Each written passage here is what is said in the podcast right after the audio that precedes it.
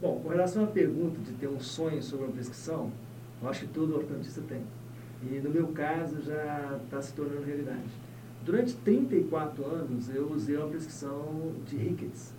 Eu sempre gostei da prescrição de Ricketts por vários motivos, mas um dos principais motivos é que de premolar para trás, premolar, primeiro premolar, segundo premolar, molar, primeiro molar e segundo molar, superior e inferior, nós tínhamos zero de torque e zero de angulação. O que é, condiz o paciente dentro daquilo que a gente acredita, que as forças do Pusai deveriam estar ao longo do dente posterior. E as movimentações que a gente mais faz hoje, como o Ricketts no passado nem preconizava, era para distal.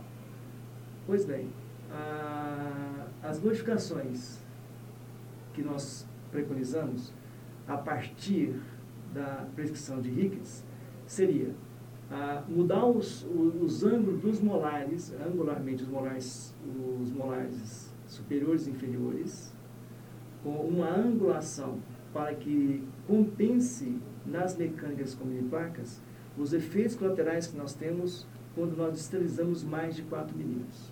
Ou seja, vamos incorporar ângulos molares posteriores para contrapor ao momento que se gera quando aplicamos as mecânicas como de placas.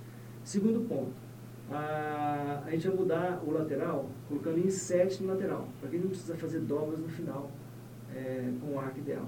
Então, essas pequenas modificações que nós estamos propondo a partir da fricção de Ricketts é o que seria ideal, eu acho que seria o grande desenvolvimento que a gente está preconizando no futuro bem próximo.